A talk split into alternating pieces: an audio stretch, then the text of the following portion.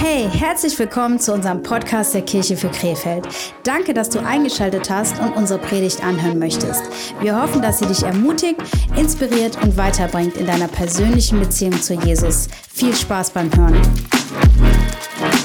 Jawohl.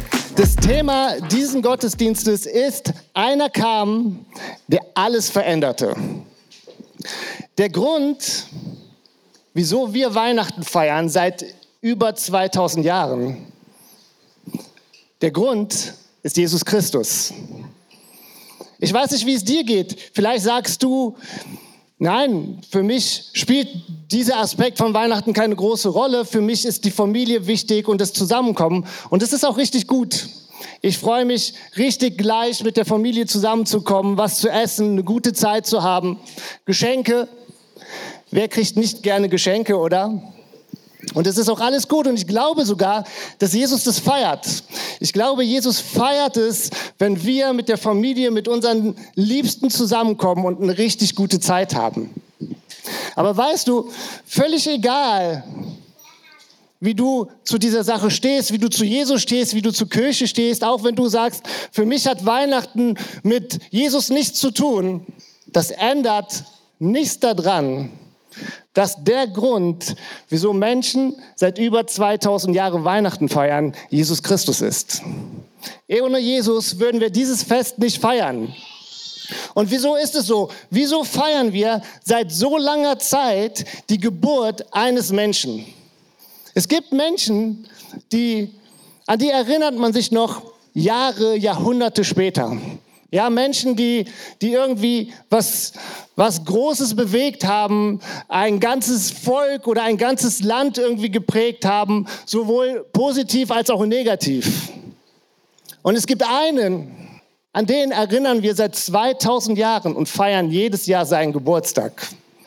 Im Sport gibt es so den Begriff des Game Changers. Ich weiß nicht, ob du das schon mal gehört hast. Ja, Game Changer sind Personen, die kommen ins Spiel und verändern alles. Vorher lief das Spiel für, für die Mannschaft nicht gut. Man hat vielleicht zurückgelegen. Und dann kommt äh, ein Spieler ins Spiel, der macht ein Tor, der macht zwei Tore und der dreht nicht nur das komplette Spiel, sondern der dreht das komplette Ergebnis.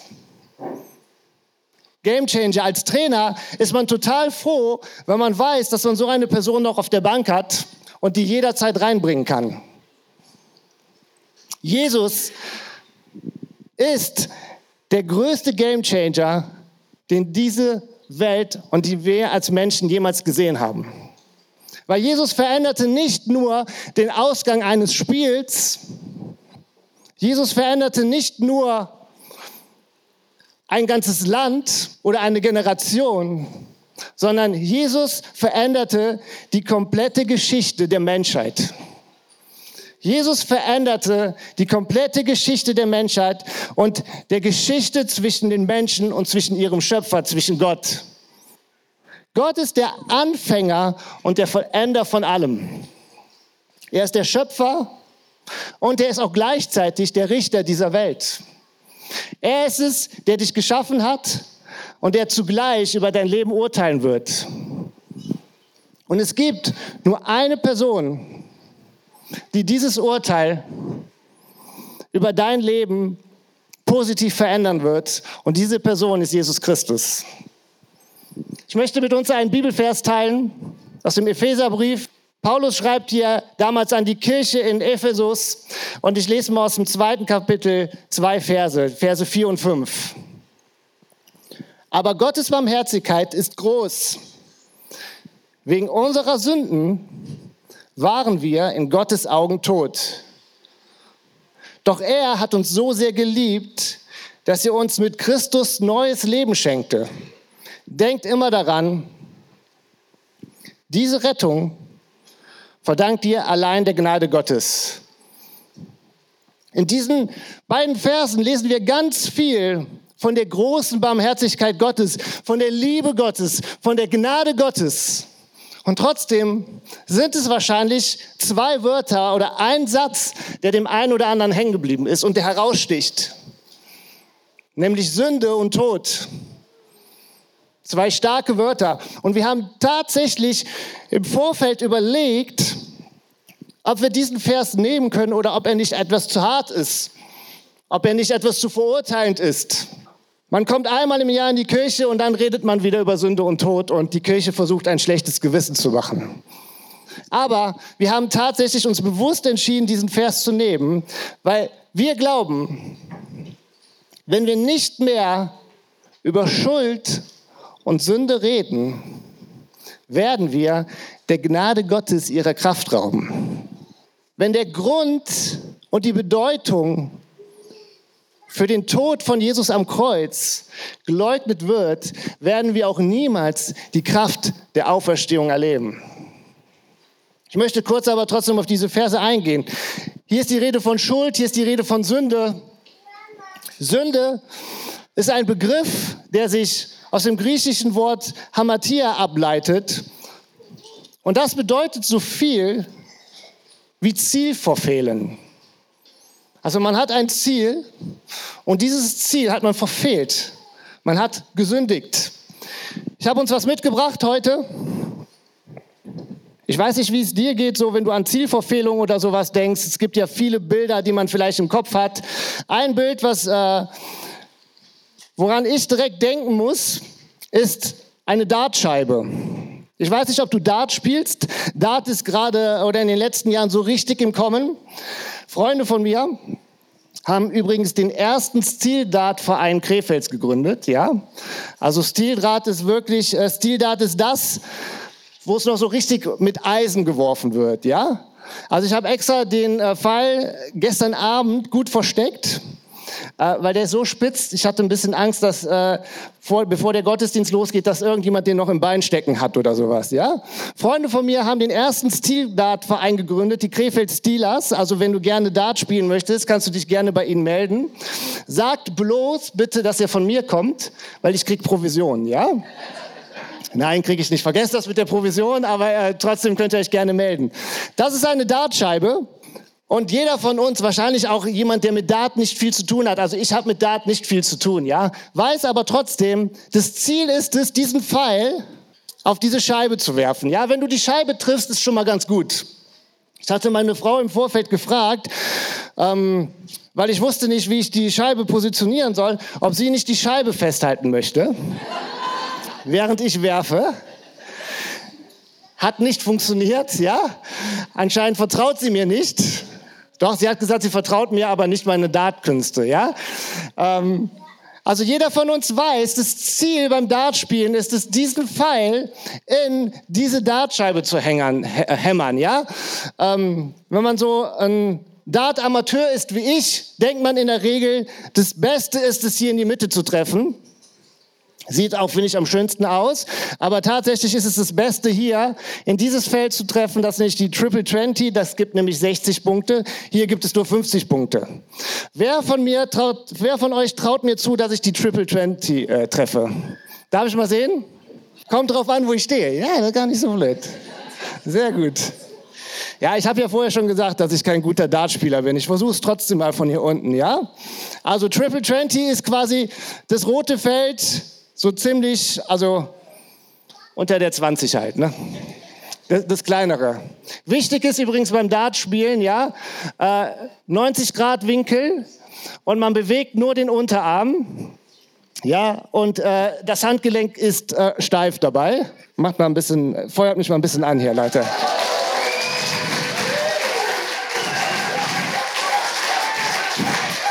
Oh. Das war schon nicht schlecht, oder? Also, falls ihr, hier ist die, hier wäre das Ziel gewesen. Und das ohne Training. Ja, wirklich, es ist kein Scherz. Echt, die ganze Garage. Aber was wir trotzdem sehen, ich habe trotzdem nicht voll das Ziel erreicht. Ja? Wenn ich natürlich jetzt völlig daneben geworfen hätte und es wäre irgendwo hier in der Wand gelandet oder in irgendein Kabel oder so, wäre schlechter gewesen. Fakt ist, das Ziel ist verfehlt. Wenn jetzt der Nächste dran wäre und er könnte das Spiel zu Ende machen, ähm, hätte ich verloren, ja, würde mir das nicht bringen, ja.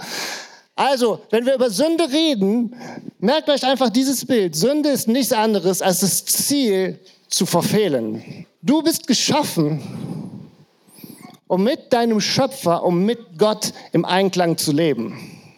Das ist das Ziel deines Lebens. Alles andere ist auch okay, wenn du beruflich Erfolg haben möchtest, wenn du sportlich Erfolg haben möchtest, wenn du ein schönes Auto fahren möchtest, will ich dir alles gar nicht schlecht reden. Aber das Ziel deines Lebens ist es, mit deinem Schöpfer im Einklang zu leben und das Leben zu leben, wozu Gott dich berufen hat. Und lass uns ehrlich sein, wir verfehlen alle immer wieder dieses Ziel, oder?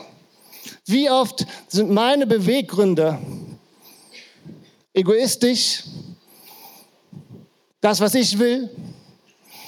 Und mich interessiert es überhaupt nicht, was Gott für mein Leben will. Die Bibel redet ganz klar davon, wir haben alle Schuld, wir haben alle Sünde, wir haben alle das Ziel verfehlt. Und wenn du es nicht glaubst, guck dir die Welt im Jahr 2023 an. Das ist nicht das, was Gott sich gedacht hat, als er uns geschaffen hat. Da Gott aber der Herr über Leben und Tod ist. Wir lesen sogar, Gott ist nicht nur Herr über Leben, sondern er ist das Leben. Werden wir, wenn wir getrennt sind, getrennt sein von der Quelle des Lebens. Und das ist das, was hier auch steht, das, was Paulus hier schreibt. Durch unsere Sünde, durch unsere Zielverfehlung, dadurch, dass wir es immer wieder verfehlen, das Ziel, gemeinsam mit Gott zu leben, das Leben zu leben, wozu Gott uns gerufen hat, nach seinen Werten zu leben, nach Gottes Liebe zu leben, dadurch sind wir getrennt von dem Herrn des Lebens und das Ziel, das Ergebnis wird der Tod sein. Aber wir lesen hier in diesem Vers, doch er hat uns so sehr geliebt, dass er uns mit Jesus Christus neues Leben schenkte. Einer kam, der alles veränderte. Einer kam, der alles veränderte. Nicht das Gesetz, nicht Mose, nicht David, nicht Noah, nicht Johannes, nicht Buddha, nicht Mohammed. Einer kam, der alles veränderte. Mit Jesus kommt Gottes Barmherzigkeit und Gnade in unser Leben rein. Jesus kam auf diese Welt, nahm meine Schuld, nahm deine Schuld quasi auf seine Nacken und besiegte den Tod am dritten Tag. Kein anderer starb für dich. Kein anderer starb für dich. Und größere Liebe kann keiner beweisen als der, der stirbt für seine Freunde. Und ich sage dir was, Jesus ist nicht nur für seine Freunde gestorben. Er ist sogar für seine Feinde gestorben. Er ist sogar für die gestorben, die ihn abgelehnt haben. Er ist sogar für die gestorben, die ihn gekreuzigt haben. Mit Jesus kommt neues Leben, kommt das ewige Leben. Und ich finde es ganz interessant, weil dieses mit ist hier sehr entscheidend. Wir werden vor Gottes Gericht nicht bestehen können. Das mit entscheidet darüber, wie Gott über dich richtet. Wirst du mit Jesus vor deinem Schöpfer treten oder ohne? Hast du mit Jesus gelebt oder ohne? Und denkt immer daran, sagt Paulus hier, diese Rettung verdankt dir allein der Gnade Gottes. Auch du der vielleicht sein ganzes Leben lang schon in die Kirche geht, der ganz viele Bibelstellen auswendig kennt und aufsagen kann, diese Rettung verdankst du allein der Gnade Gottes. Weil einer kam, der alles veränderte. Die Bibel erzählt uns nicht von unserer Schuld und von unseren Sünden, um uns zu verurteilen um uns ein schlechtes Gewissen zu machen. Die Bibel zeigt uns unsere Gnade und unser, unsere Schuld, sorry, die Bibel zeigt uns unsere Schuld, damit Gottes Gnade in unserem Leben groß werden kann.